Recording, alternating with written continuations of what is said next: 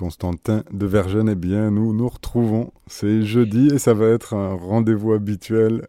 Encore une fois, soyez le bienvenus. Bonjour Olivier, bonjour à tous.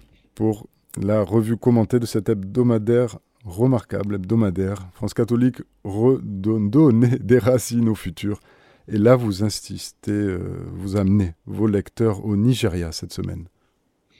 Oui, alors l'étymologie de catholique, c'est quand même euh, universel. Et comment ne, pas s'intéresser au sort des catholiques du monde entier, euh, et en particulier euh, à ceux qui souffrent. il y a quelques mois, nous avions emmené nos lecteurs en Chine à la rencontre des, des, chrétiens qui vivent sous le régime communiste. Et cette fois-ci, c'est donc au Nigeria, effectivement, que nous nous rendons. Alors, un silence assourdissant règne autour de ce pays et en particulier autour des persécutions antichrétiennes. Euh, les chrétiens sont nombreux au Nigeria, 45% hein. des 200 millions d'habitants, euh, le reste, 55%, hein, euh, étant musulmans. Alors, les catholiques sont une minorité, parmi les, chrétiens, mais une minorité euh, d'un aussi grand pays, ça compte puisqu'on parle de 18 millions de fidèles. Euh, et preuve de l'importance de cette communauté, eh bien Jean-Paul II a visité le pays à deux reprises, en 1982 et en 1998. Et puis on peut aussi rappeler que la France a, dans une certaine mesure, un lien avec le Nigeria, puisque les premières missions catholiques débutent en 1885 et ce sont des spiritains français et ils seront par la suite irlandais, qui vont diffuser la foi catholique euh, au Nigeria. Et vous en parlerez un petit peu plus tard, mais une, une population chrétienne qui est fervente et qui est féconde et qui donne bien des vocations à l'Église de Dieu. Absolument, oui, oui, qui c'est un peu le, voilà, l'espérance, euh, la leçon d'espérance euh, qu'il y a à tirer de, de, la situation au, euh, Nigeria, qui est, qui est, dramatique pour les, pour les chrétiens du pays. Alors de cette situation, pouvez-vous nous dire qui est visé Précisément les fidèles, le clergé, qu'est-ce qui, qu'est-ce qui est visé? Alors, les deux. depuis le début de l'année, par exemple, hein, pour parler concrètement, ce sont 18 prêtres catholiques qui ont été enlevés et quatre qui ont été tués.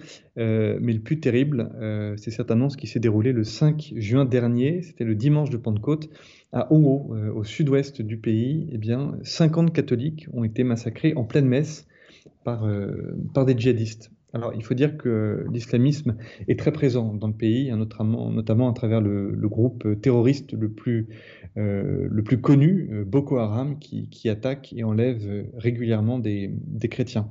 Euh, alors, la, tension entre chrétiens et musulmans n'est pas nouvelle hein, au Nigeria, mais elle franchit un, nouveau cap ces dernières années, puisque en plus du djihadisme et du banditisme, il y a un nouveau conflit qui est en train de se, greffer, celui entre les, agriculteurs, qui sont chrétiens pour la plupart, euh, et les éleveurs hein, de l'ethnie euh, Peul qui sont, eux, euh, musulmans. Alors il faut savoir que plusieurs milliers de chrétiens sont tués chaque année et la, statistique, si, je puis dire, la, la plus parlante malheureusement, c'est que dans le monde, sur 10 chrétiens tués en tant que chrétiens, parce qu'ils ont la, la foi chrétienne, et eh bien chaque année, 8 chrétiens sur 10 qui sont tués sont nigérians. Je parlais de la, ferveur et de la fécondité de la croix que vit cette église euh, au Nigeria. Et il y a un, prêtre dont vous rapportez le témoignage, hein, le père Van Den Broch, aujourd'hui vicaire général des Hauts-de-Seine, qui a été retenu en otage, lui, pendant six semaines par Boko Haram en 2013 et qui en a reçu des leçons d'édification. Oui, à l'époque, il était missionnaire euh, et il raconte au, journal comment cette expérience l'a marqué dans son sacerdoce j'ai été fortifié dans mon ministère de prêtre, nous dit-il. Le témoignage est magnifique parce qu'il raconte qu'en détention, euh, il ne craint pas pour sa vie, mais qu'il pense à ses paroissiens qu'il ne peut plus protéger. Euh, et que lorsqu'il revient de captivité, qu'il cesse d'être curé, eh bien, sa première réaction, c'est d'être frustré, de ne plus pouvoir s'occuper de ses paroissiens, avant de réaliser, nous dit-il, que c'est le Christ bon pasteur qui s'est toujours occupé d'eux et qui s'occupera toujours d'eux. Euh, c'est un très beau témoignage qui, rend euh, aussi hommage au, clergé nigérian. Alors évidemment, à vue, à vue humaine, il y a de quoi désespérer, mais dans un regard de foi, d'espérance et de charité, c'est autre chose.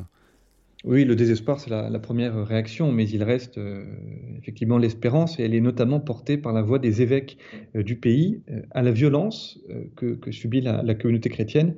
Eh bien, les évêques catholiques demandent aux fidèles de répondre par le rosaire, par le jeûne, par l'adoration eucharistique.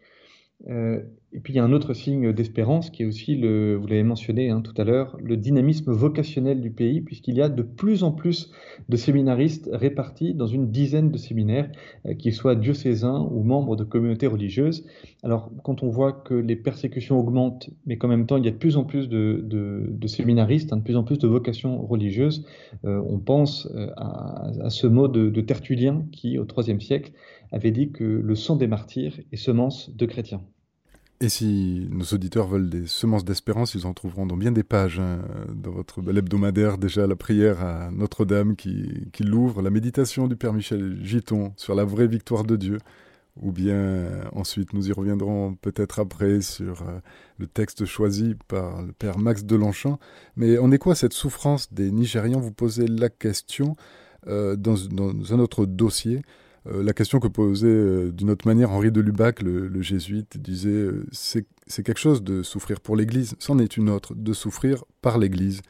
Et vous posez cette question-là. Souffrir pour l'Église est un concept auquel les catholiques rattachent des réalités concrètes. la mort des martyrs des premiers siècles, la mort, de, on vient de l'évoquer, hein, par exemple de ces Nigérians qui, meurent en, en, pleine messe, les moqueries, euh, mais qu'en est-il de la souffrance provoquée par les scandales ou les injustices?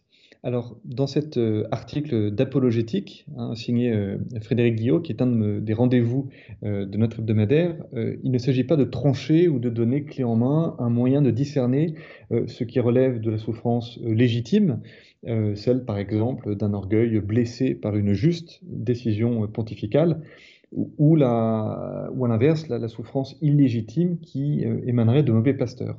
En revanche, et, c'est ce que rappelle cette, euh, cette chronique d'apologétique, euh, l'Église n'est pas seulement une institution humaine, elle est une institution divine et infaillible fondée par le Christ lui-même.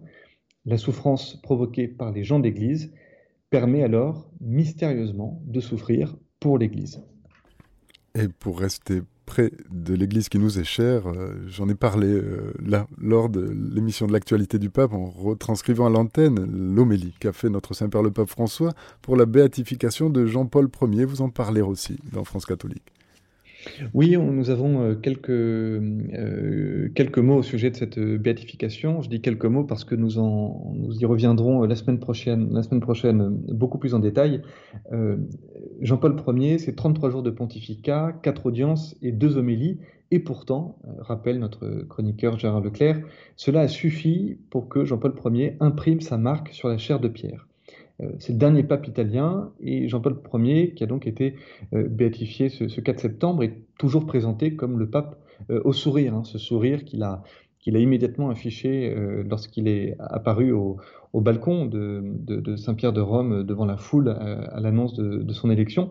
Et pourtant, Jean-Paul Ier, c'était plus si je puis dire, plus que ce sourire, euh, et la brièveté de son pontificat ne saurait faire oublier qui il était et de quoi était faite sa pensée.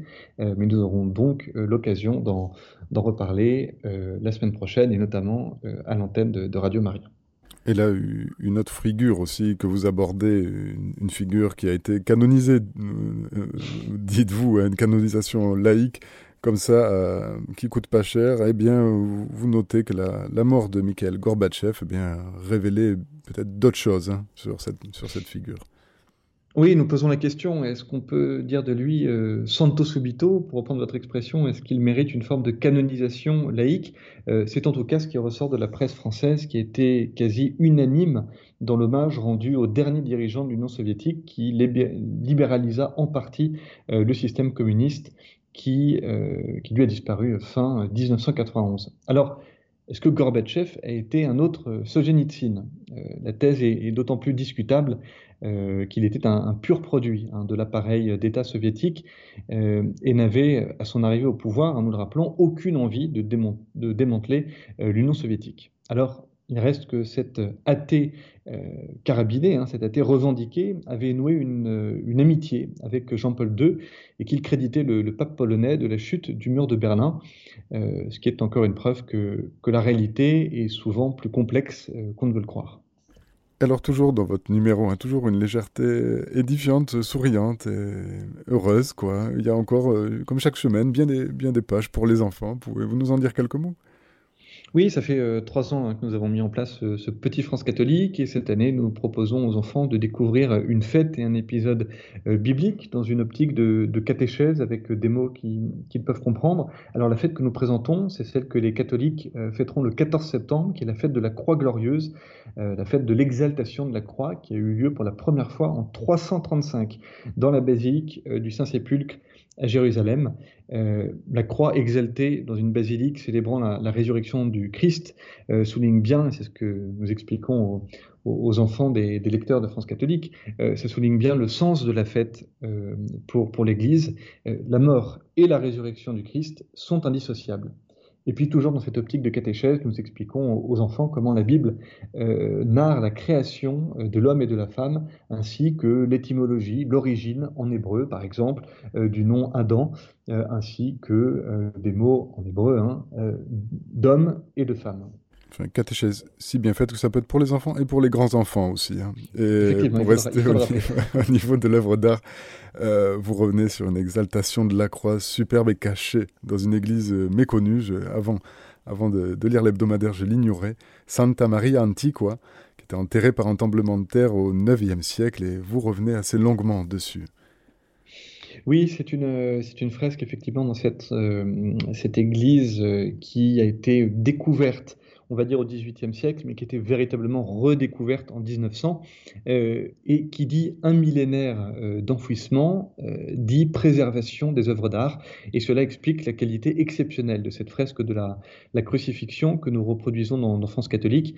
Alors, les auditeurs qui ouvriront le magazine découvriront un, Christ en croix dont le visage est représenté, il faut le noter, à la mode byzantine, c'est-à-dire qu'il a une, barbe et, des cheveux longs, alors qu'à l'époque c'était plutôt la représentation à la romaine. Euh, un Christ qui est revêtu sur la croix d'un habit sacerdotal.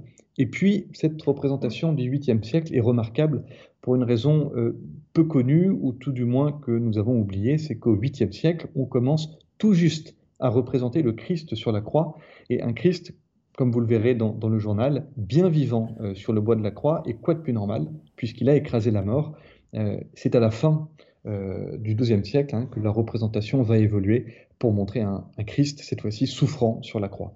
Un Christ royal, en effet, vous le dites, souriant, et on sent une joie toute, intérieure de, l'amour qu'il nous donne et qui fera le répondant avec la sélection du Père Max Delanchon, toujours dans vos pages, et un autre, autre passage plein d'espérance aussi, la, lecture commentée d'un texte de Sainte Gertrude d'Efta, une grande mystique aussi, euh, pleine de cette joie qu'il y a dans cet équilibre des facultés, et qui nous parlera du bon usage des maladies. Restons encore auprès de la croix. Là, vous nous faites découvrir une passion grandeur nature. Nous nous connaissions sur notre antenne, nous avions eu la passion de Ménilmontant, un quartier de Paris, qui joue la passion euh, depuis, ben, depuis un moment déjà. Et là, vous nous, euh, vous nous amenez dans les Alpes bavaroises. Oui, un envoyé spécial de la rédaction a assisté à un spectacle euh, pour le moins particulier, puisqu'il ne se joue qu'une fois tous les dix ans. Euh, c'est la passion euh, d'Obermergau dans les Alpes bavaroises euh, qui est jouée depuis quatre siècles et tous les dix ans. Donc, cette petite ville de 5500 habitants vit au rythme de la passion et de ses, tenez-vous bien, 2100 acteurs, artistes, techniciens et bénévoles. Alors, les représentations qui sont une, alternance entre des tableaux de l'Ancien Testament et du Nouveau Testament, et notamment, bien sûr, la Passion du Christ, euh, eh bien, euh, cette, cette, grande mise en scène euh, se déploie dans des représentations qui peuvent accueillir jusqu'à 4500 spectateurs. Alors c'est énorme, hein, puisque je rappelle que la, ville compte 5500 habitants. Donc il y a quasiment autant de spectateurs que, que, d'habitants. Voilà, donc nous, nous, publions dans, le magazine un peu l'historique de, cette passion, aussi de, belles photos de, la dernière, dernière mise en scène qui est très saisissante. Euh, et puis, euh, parler de cette passion euh, en Allemagne, dans les Alpes bavaroises, c'est aussi l'occasion de rappeler que des passions existent en France. vous avez parlé de la passion de Ménilmontant, des passions qui sont toujours jouées autour du, mois de, mars-avril. Alors, Paris donc, mais il y a aussi à, Amiens, à Loudéac en Bretagne, à Sainte-Pazanne en Loire-Atlantique, à Nancy ou encore à Mesvaux en Alsace. Et c'est la nativité de la Sainte Vierge Marie, son anniversaire, euh, donc, si vous voulez bien conclure avec, toujours vous commencez euh, un France catholique avec la Marie Reine de France et là nous terminons encore avec la Sainte Vierge Marie, donc toujours à l'honneur toujours à l'honneur. Euh, nous ouvrons euh, en page, euh, première page du, magazine, la dernière page, hein, c'est le, Tour de France marial de, France catholique. Et cette semaine, nous allons en Côte d'Or. et le, magazine, cette édition de France catholique s'ouvre avec l'acte de consécration à Notre-Dame d'Étang, qui est attribué à, Saint-François de Sales. et Notre-Dame d'Étang, c'est le sanctuaire marial que nous mettons à l'honneur à la fin du magazine l'histoire est, assez euh, euh, intéressante, vous allez comprendre pourquoi. Parce que ça commence par une statuette euh, de Marie qui est déterrée miraculeusement le 2 juillet 1435 en pleine guerre de Cent Ans et qui rapidement va attirer les pèlerins locaux. mais ce qui est remarquable, c'est que cette dévotion à Notre-Dame des Temps va s'étendre à tout le pays à tel point que on peut dire qu'il y a des, pèlerins particulièrement illustres qui vont se rendre auprès de, cette, de cette, statuette. Euh, Louis XIV, Bossuet, Saint François de Sales, donc, qui a composé, euh, en tout cas à qui on attribue euh, cet acte de consécration, Sainte Thérèse de Chantal, tous se sont rendus en pèlerin à Notre-Dame des Temps. Alors, le monastère qui abritait la statue pendant des siècles sera pillé et détruit à la Révolution, mais la statue reste intacte puisqu'elle avait été cachée à l'époque dans l'église du village. Et c'est grâce à cela que l'on peut encore euh, se rendre auprès d'elle aujourd'hui et que euh, peut-être des, auditeurs de, Radio Maria euh, de, Côte d'Or pourront se rendre auprès de, cette statuette dans les, jours qui viennent. Et c'est à eux que nous nous recommandons, à notre espérance et à notre joie.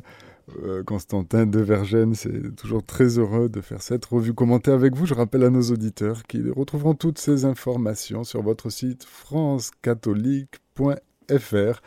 Chers auditeurs, c'était notre émission France catholique, la revue commentée. Vous pouvez réécouter cette émission en podcast sur notre site internet radiomaria.fr.